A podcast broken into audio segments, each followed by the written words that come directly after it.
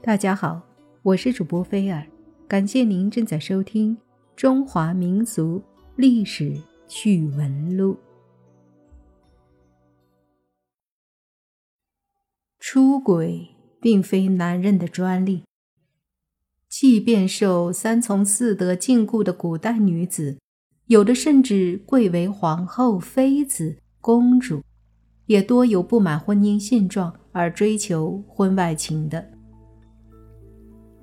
这里所说的出轨，是指夫婿尚健在而与其他男子有染，不包括秦始皇生母赵姬等寡居者。细数历史上古代女子最有特色的十次出轨，第一个是最富具人文的出轨。有句成语叫做“徐娘半老”。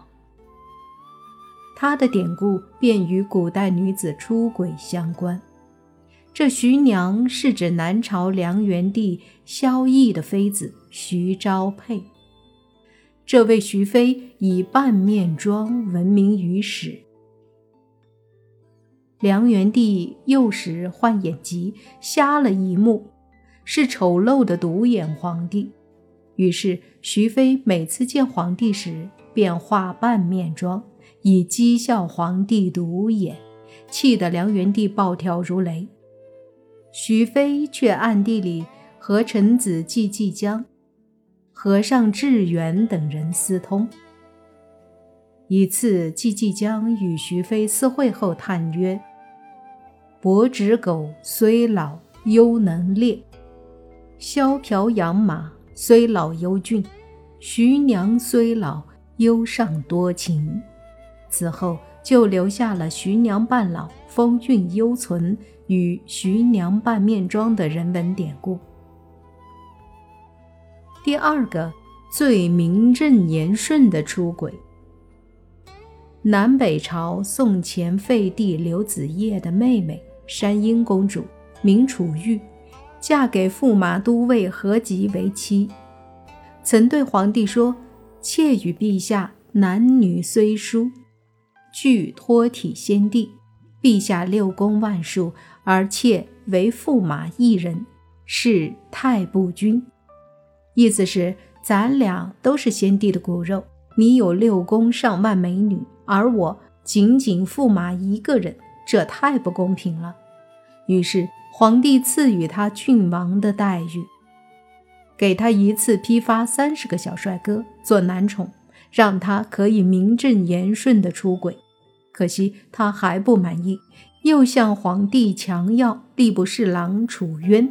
楚渊被迫伺候公主十天，实在忍受不住，便以自杀相威胁，方得脱身。最缠绵悱恻的出轨，李世民的女儿高阳公主与宰相房玄龄次子房遗爱政治联姻。高阳并不喜欢一介武夫的房遗爱，很快与玄奘高足辩机真心相爱，其情可谓是缠绵悱恻。而夫婿房遗爱甘愿为他们看门，高阳则投桃报李，转赠美女两个，意思是咱俩各玩各的吧，谁也甭管谁。这段私情维系了八九年之后。因高阳私赠卞基的玉枕被偷而大白于天下，唐太宗大怒，下诏将卞基处以腰斩的极刑。卞基死后，极度伤心的高阳曾说：“卞基是我的骄傲，房遗爱才是我的耻辱。”也许是爱屋及乌之后的高阳，公开纳三个僧人为面首。三僧怂恿高阳发动宫廷政变，终被赐死。最有恃无恐的出轨，唐中宗李显遭流放的时候，曾与韦氏做了十五年的患难夫妻。当年他十分诚恳地对韦氏立誓说：“一时若复得见天日，唯汝所欲，不相禁止。”没料想，他复位后，这韦皇后每每用这句话来牵制他，任韦后猖狂淫乱后宫，送给自己一顶顶绿帽子，竟无言以对。韦后实在是有恃无恐，先与武则天侄子武三思私通，后相中了三个年轻的帅哥，便让他们做募兵，追随左右不离。那唐中宗只有视而不见，甚至亲自安排韦后与武三思幽会。当然，中宗何愁宫中无美人相伴呢？最荒诞无稽的出轨。梁武帝萧衍的女儿萧玉瑶被封为永信公主，下嫁武帝早年至交之子英君后，对老实巴交的驸马爷非常憎恶，竟然荒诞地勾搭上了梁武帝的六弟萧红。永信的这位亲叔叔临川王，长八尺，美须眉，容止可观，大概是个美男子。他甘愿与侄女乱伦私通，是觊觎着老大的皇位。他曾厚颜无耻地在床尾间对永信说：“只要你设法除掉我大哥，一旦我做皇帝，便封你为皇后。”无独有偶，南朝宋文帝四女儿海盐公主嫁给赵倩后，竟公然与庶兄始信王私通，两人打得火热。这可真是兄妹情深，最肆无忌惮的出轨。若论古代女子出轨，谁最肆无忌惮？恐怕非历史上第一花花公主太平莫属。太平在第二任丈夫武攸暨眼皮子底下，公开大肆包养男宠。他的男宠只能以成百上千计，他还从中选出一个张昌宗，奉送给母亲武则天解闷儿。太平公主还相继与胡僧会饭，宰相崔实、司礼丞高简私通。最阴险歹毒的出轨，历史上最著名的丑八怪皇后贾南凤。自然不会去为那傻瓜皇帝司马衷守妇道。他大肆淫乱后宫，不仅与太医令陈据等人私通，又采取阴险歹毒的手段，四处遣人从民间物色绑架美少男进宫，任他淫乐。一旦玩腻了，就随便找个借口杀掉，以免泄露天机。可真是心狠手辣，毫无人性可言。最一本万利的出轨。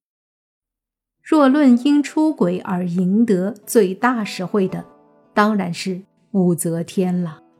这位唐太宗的小才人武媚娘，实在是有远见卓识。老皇帝还没死，就盯上了未来的皇帝李治。他不惜冒杀头的风险，暗中勾搭还是太子的李治。他这一出轨，真正是一本万利。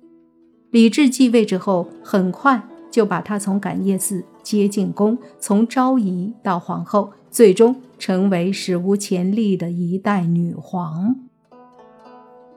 最公平交易的出轨，北齐武成帝高湛继承其兄长的皇位后，连其皇兄的皇后李祖娥也一并继承了。他垂涎嫂子的美貌，继位后就强行霸占。常常宿在兄嫂的昭信宫，他自己册封的皇后胡氏也不耐宫闱寂寞，同高湛的亲信随从何世开想勾搭。高湛知道后，非但不责怪他，还有意成全他们，这倒像是一场公平交易。何世开善史硕，胡皇后说他也想学，高湛便命何世开教他。胡皇后与何世开眉来眼去，趁机调情。高湛只顾饮酒作乐，视而不见。第十位最值得怜悯的出轨，《水浒传》中那两个姓潘的女子潘金莲、潘巧云，一直是传统意义上的淫妇典型。世人凡谈及淫妇，或言潘金莲，或曰潘巧云。其实二潘出轨出之有因。史奈安、罗贯中愣是让年轻貌美的潘金莲嫁给面目狰狞的侏儒武大郎，又把守寡年余、青春正负的潘巧云下嫁一个生理上有问题的病关所，再让他们一步步的红杏出墙，最终都成了刀下之鬼。所以，这二潘出轨最值得怜悯与同情。当然，这是古典文学作品中的事儿。自古以来，古代女子最有特色的十大出轨，也就是这些了。